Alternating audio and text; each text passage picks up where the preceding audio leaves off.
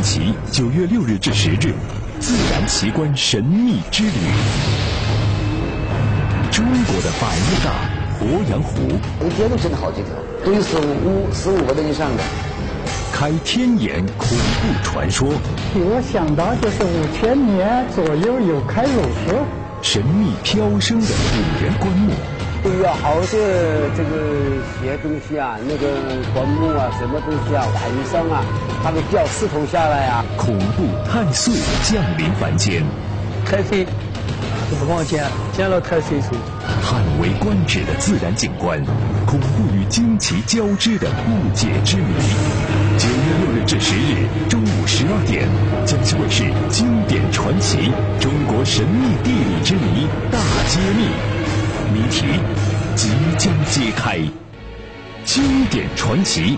我国境内发现大量神秘肉团，有人说是太岁降临，服食过的人也突然因病死亡。难道触犯了太岁神明，真的会遭来横祸？江西卫视今天中午十二点为您播出经典传奇之恐怖太岁降临凡间，是害人怪胎还是稀世珍宝？欢迎收看经典传奇。一九九二年呢，在陕西省的周至县发生了一桩怪事儿啊，有个叫杜占蒙的农民兄弟在河里呢捡到了一个非常奇怪的东西，是什么呢？嗯，啊，一个大大的肉团，足足有五十来斤。这个杜占蒙吓了一跳啊，哎呦，这什么玩意儿啊？没见过呀！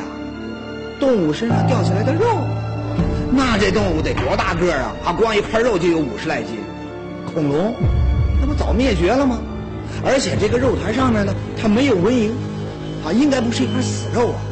但如果它是活的，它怎么长成这模样？啊，没头没脑，没手没脚的。哎呀，这不会是哪吒出生时的那肉胎吧？我碰上神仙转世了。杜占蒙是小心翼翼的就把这个肉团呢开了一个口子，可这里面啊根本就没有什么神仙，啊，都是白花花的一片，啊，就像是那个。肥猪肉一样，那这玩意儿到底是什么呢？杜占蒙他搞不懂，但是呢，它能长得这么奇怪，那说不定是个宝贝呀。哎，杜占蒙呢就把这肉团带回了家，哈，放到了水缸里。十天之后，杜占蒙再一看这肉团，不得了，这玩意儿呢竟然长个了，拿出来一称，好家伙，已经七十来斤了。这杜占蒙呢就纳闷了。能长个儿，说明这东西它是个活物啊。可你要说它是个活的，它不像啊。你说它是动物，它不会动；好，你说它是植物，它又没长根儿。这玩意儿它就是个黑乎啊。又过了一段时间，更离奇的事儿发生了，这个肉团竟然在杜占蒙的家中就消失了。怎么会消失了呢？咱们呢，后头再。这东西究竟是什么呢？我们的记者啊，他也很感兴趣。他是怎么到这个世界上来的？他的年龄、性别、籍贯、住址，还有他究竟是死是活，我们通通都想搞清楚。可杜占蒙的这个肉台已经消失了啊，咱们没办法去查他的底细。这时呢，我们又听到了一个消息：，二零零四年的时候，也是在陕西，有个叫王建修的人，也捡到了一个奇怪的肉团。根据这条线索呢，我们就来到了陕西省韩城市刘芳村，见到了王建修本人。可是呢，在他的家中，我们并没有看到所谓的怪肉团。难道这个肉团它也消失了吗？哎，王建修就说了：“你们不知道啊，这东西太可怕了，差点就要了我的小命。幸好有人把它给买走了。要人小命，难道这个肉团还能杀人不成？”这有点不靠谱。再说了，真要是这么危险的东西，那怎么还会有人不要命把它给买走了呢？王建修，该不会是在忽悠我吧？为了搞清楚事情的来龙去脉，我们的记者呢，请王建修带路，来到了当初他发现肉团的地方。在哪儿发现的？那那发现只能够一说是那天在黄河，对不对？在黄河那个呃上上中游。在那发现的。当时你是过去干什么去？捞鱼去了嘛？怎么过去的？自由上过去的吗。这个等于是左前方的那个位置。对，是那个位置，见没黑发黑的那那块位置。啊。哎，对，还在那上边呢，在那上边。王建修所在的刘芳村呢，是黄河边上的一个村庄，对面呢是另一个省份山西，而上游一点点，那就是有名的龙门，就是鲤鱼跳龙门的那个龙门。传说呢，跳过去的鲤鱼能够化身成龙。那么按照这个神话故事，这里绝对是一个有仙气儿的地方。巧合的是，也就是在龙门下游的河滩上，准备去捞鲤鱼的王建修有了意外的发现。咱去的是那中午，中午去，到下午跑了一下午，到天不早的时候啊，可回返的时候，在那上防火喷油发现了。是个什么东西呢？长得呢，据说像个牛皮袋啊，样子怪怪的，上面呢满是泥沙。我都没有敢动，把那个是不知道啥东西，就没有那沉得很嘛，那七十多斤重，连沙带泥要背一背吨，对不对？第二个到就没有弄了，把那个是还是在那放着，不知道啥东西。他回来，回来我也想歇的，我也个判断，就听他来了，那那个在这骗钱的。那个是发现什么东西啊？他啥呀？骗钱的就是那说笑的啥呀？那里边可能有帮有钱人在那开钞票的嘛啥？说着无心，听者有意啊。王建修一想，是啊，不会是河对面哪个山西煤老板扔了一袋子钱在那儿吧？那要真是钱的话，那几十斤重啊，那得多少钱呢？不行，好，我得再去看看。于是呢，第二天，王建修费了好大的功夫，把那个奇怪的东西就弄回了家。看着这个死沉死沉的东西，王建修开心呐，这真是天降财神呐！当时呢，他就想把这东西给打开，可是就这么斜，这个看起来像牛皮袋子的东西呢，浑身上下竟然没有口子，干脆他就拿了一把刀捅了进去。真的，啊这样呢塞进去以后，这还塞进，大约就这么深，手都塞进去了，这么深，手塞进去了，里边都是万黄花。这里面呢，根本就没有什么金银财宝，这让王建修呢有一点失望。不过呢，打开之后，王建修也又有惊奇的发现，这东西它原来是一个肉团呐，里面就像动物的这个肌肉组织一样。捡不到金银财宝，我捡块肉也不错呀。那既然是肉，那我就尝尝吧，总不能白跑一趟吧？哎，就这样，王建修呢就割下来一小块，尝了尝，居然这味道好极了。你吃过几次啊？那是吃过，一共就两次吧。都是怎么吃呢？都是那那拽那松的，凉凉的，甜甜的，就是那个主要是。那吃到这一种饭就是喝了这么久了，那肚子老是咕噜噜响响的，说那喝的这是。人本来这也是白天干了一天活了，喝的累，打麻将这么久说还老有精神，这是那咱这是没感觉。嚼得动吗？能能嚼动，比较近一点，能能嚼动。邪门了吧？这肉团呢，人要咬上一口，那竟然就像是打了兴奋剂一样，活蹦乱跳，打麻将都神清气爽，潇洒自如。再说这个王建修啊，你这胆儿够肥的。你这东西到底是什么？死的还是活的？你都没弄明白，你就敢咔嚓咬上一口，你吃到肚子里面去了，这其实是很危险的。弄不好这玩意儿啊，它真像兴奋剂一样，会有毒副作用的。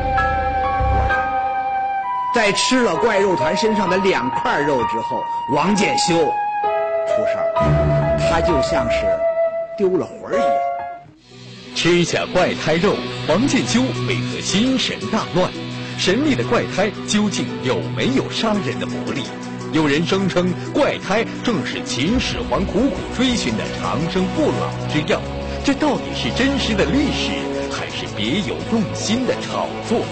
经典传奇，精彩继续。经典传奇，九月六日至十日，自然奇观神秘之旅，中国的百慕大。鄱阳湖，一天都真的好几条，都有十五、十五个人以上的。开天眼恐怖传说，给我想到就是五千年左右有开肉说。神秘飘升的古人棺木。有好多这个些东西啊，那个棺木啊，什么东西啊，晚上啊，他们掉石头下来啊。恐怖太岁降临凡间，太岁就不光见，见了太岁就叹为观止的自然景观，恐怖与惊奇交织的不解之谜。九月六日至十日中午十二点，江西卫视《经典传奇》中国神秘地理之谜大揭秘，谜题即将揭开。上节说到，王建修在怪肉团的身上割下了两块肉，吃到肚子里面去了。顿时，他老兄觉得是浑身有劲儿。那王建修就开始寻思了：该不会是这个肉团啊？他是龙王爷掉的什么宝贝吧？我算是捡到宝了。可没过两天，他老兄啊就觉得大难临头，想死的心都有。怎么回事呢？原来啊。村里人听说这个王建修捡回来一个宝贝，哎，就纷纷的过来看新鲜。有人说这东西是死的，也有人说这东西是活的。结果呢，有个老人来了一瞧，赶紧就闭上了眼睛，一言不发，转身就走。旁边的人就纳闷了，一问不得了，老人是语出惊人：“你们冲撞太岁啦！这东西是太岁转世啊，弄不好要死人的。”太岁，这名呢听说过，应该是一个心狠手辣又神秘无比的角色，还有点像是什么黑帮老大之类的。他不是有那么一句话吗？太岁头上动，活的不耐烦。可见呐，这个太岁他是不好惹的。但要说眼前这个肉团就是太岁，他没法让人相信呢。啊，太岁就这模样。他不会讲话，不会动。你吃了两块肉，他也没意见。他这跟传说中的他凶神恶煞的形象，他对不上啊。但是话又说回来，村里的老人毕竟他见多识广，他说这是太岁，那肯定有他的道理啊。再说了，都是一个村的，人家他没必要忽悠你呀。到后来，村里就传开了，王建修捡到的肉团就是太岁，那东西是招灾的。听老人现在是不能见太岁，捡太岁人不得活，年轻娃见了那不得活，我听说的。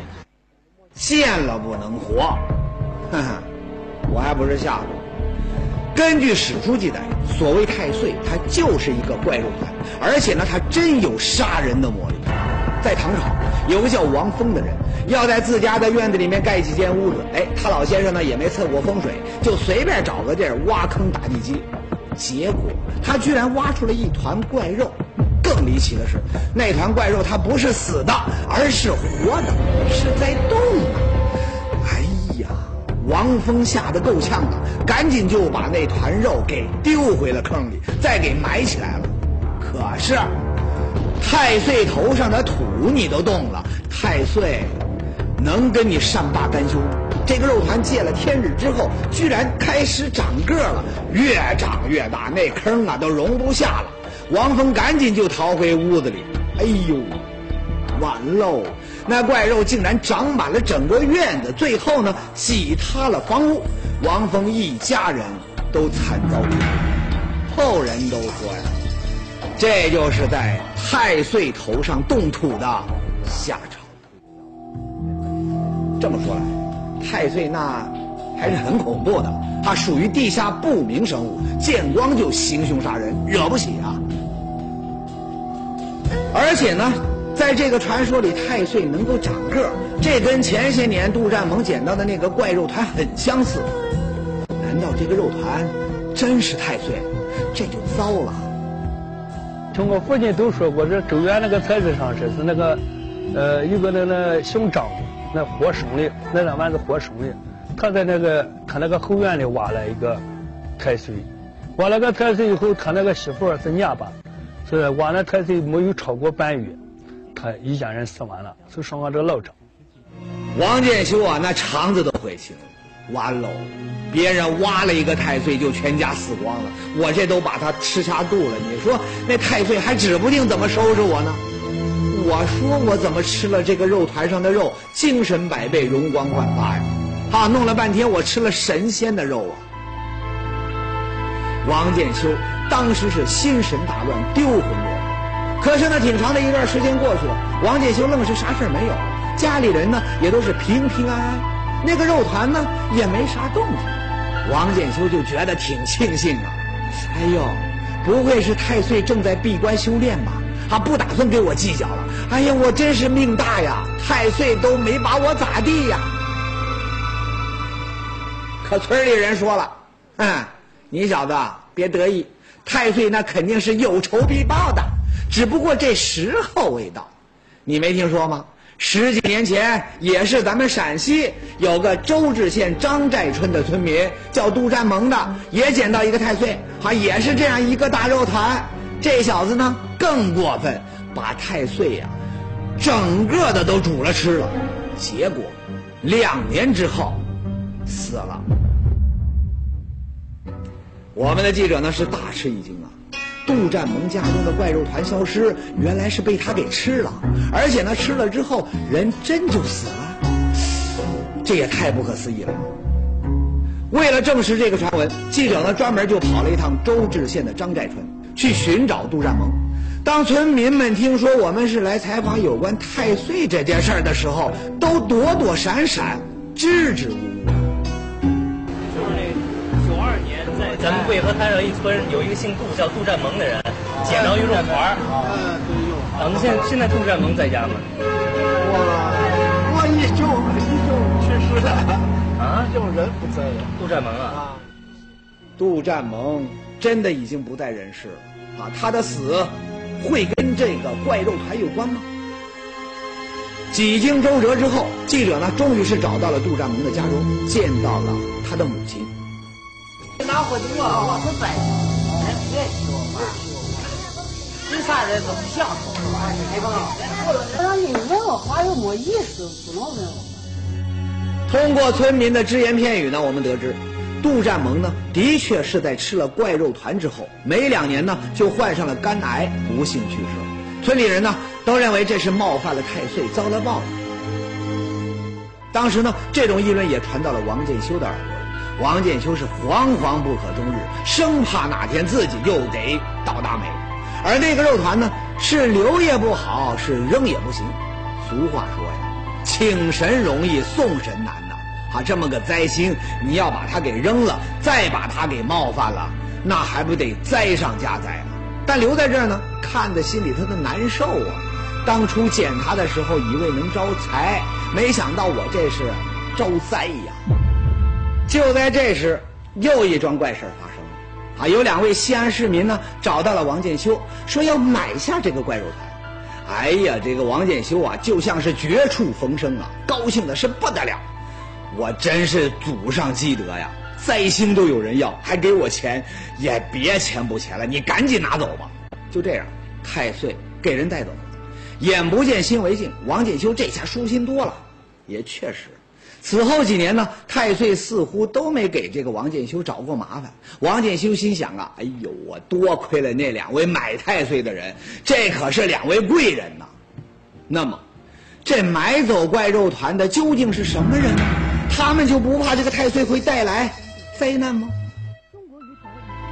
根据王建修提供的地址，我们找到了这两位太岁的买主啊。这俩人呢是俩好朋友。一位呢叫张安军，另一位呢叫王海英。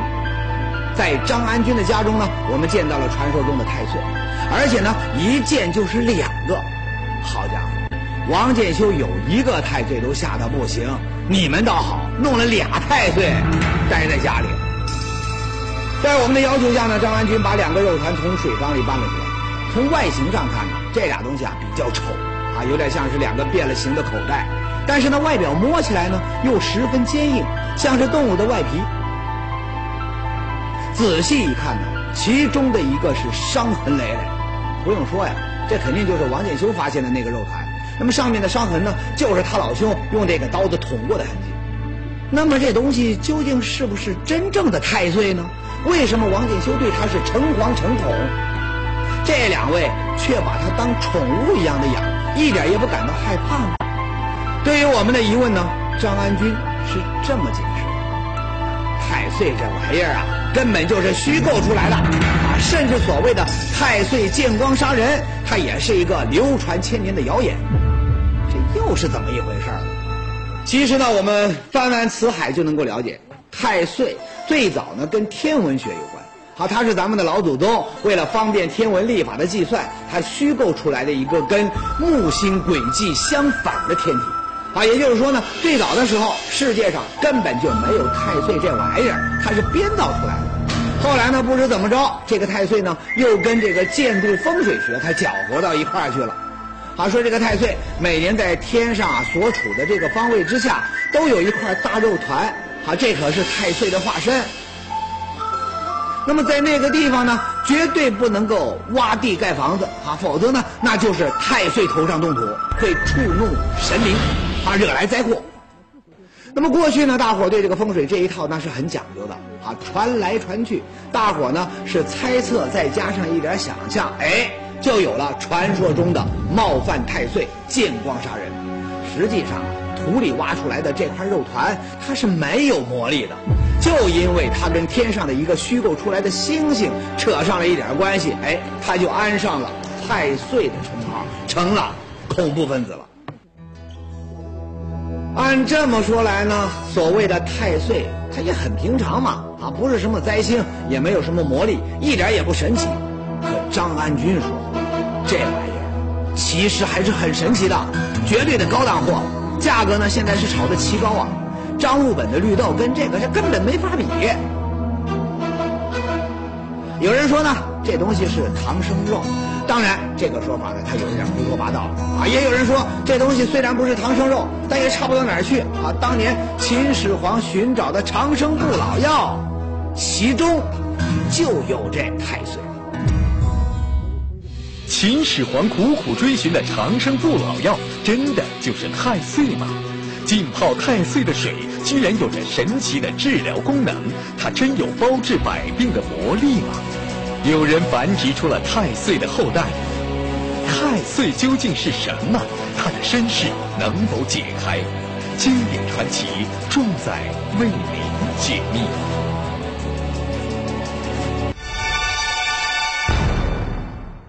上一节说到，在传说中，太岁呢就是秦始皇要找的长生不老药。这事儿是真的是假的呢？很难说啊，年代久远，没法考证。不过有一点我们可以琢磨琢磨：当年秦始皇是派了徐福率领三千童男童女到海外仙山去寻找长生不老之药。如果真的是去找太岁，他没这必要啊！啊，不管是杜占蒙还是王建修啊，都是在陕西当地发现的太岁，说明这个陕西这地儿啊就有太岁啊，说不定这个数量还不少。而秦始皇他老人家的大本营不就在陕西吗？啊，干嘛他要舍近求远，跑到海外仙山去找什么太岁呢？从这点来讲，所谓太岁就是长生不老药的说法，应该是不太靠。其实呢，张安军也不相信这个肉团它就是长生不老药，但有一点他确信，这东西绝对是个宝贝。为了验证这一点呢，他决定和王海英一起尝一尝这个肉团泡过的水。听到这儿啊，我真是替这俩人捏一把汗。我们只知道这个怪肉团它有可能是太岁，但太岁又是什么，咱都没搞清楚。它是动物还是植物？它是个死物还是活物？啊，你们喝这个肉汤泡过的水，这也太冒险了吧？啊，前头那个杜占蒙的例子，活生生的摆在那儿呢。你再看这个水缸里的那些水，哎呦，飘着黏糊糊的一层东西，感觉这水都不干净。啊就这水，他能喝吗？一开始啊，这个张安军他也不敢。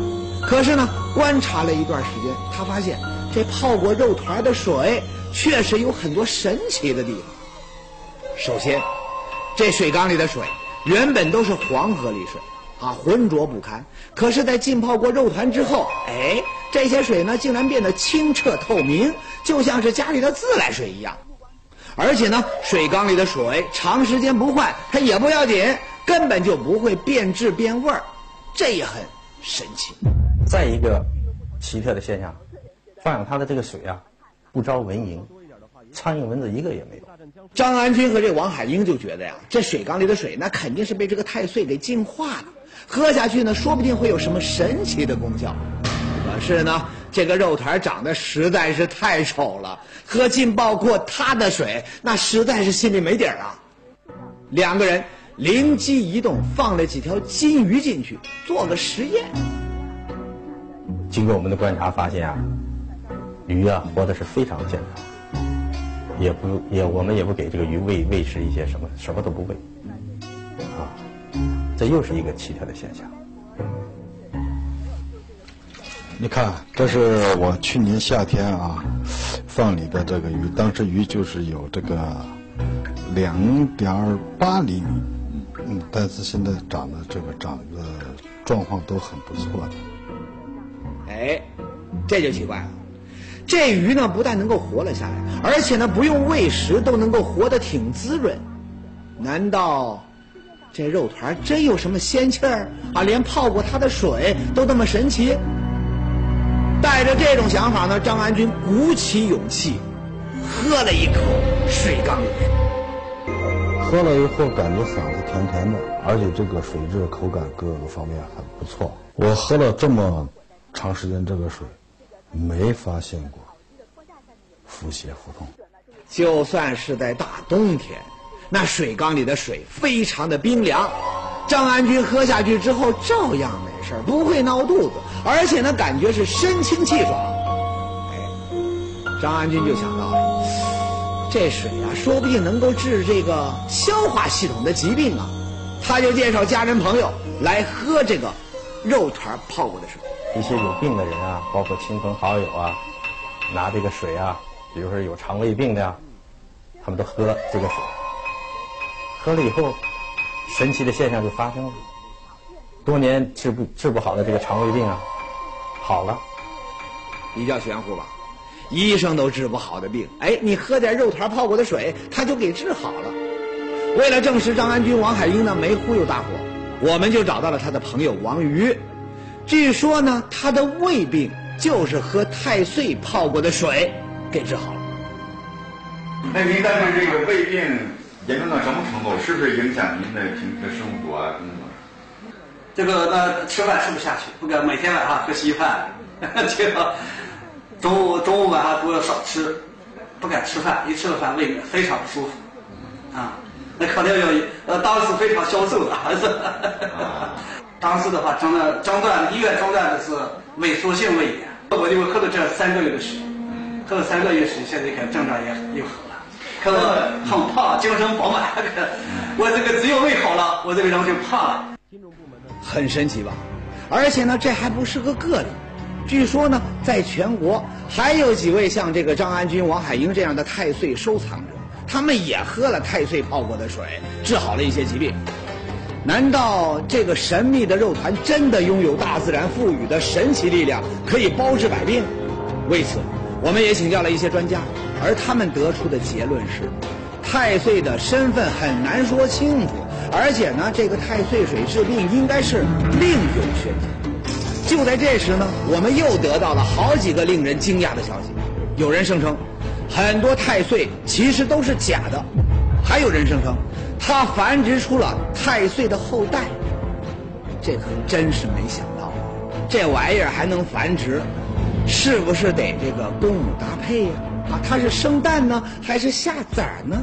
还有这个后代究竟是什么模样呢？明天中午咱们接着说。经典传奇，神仙肉团究竟是生物还是非生物？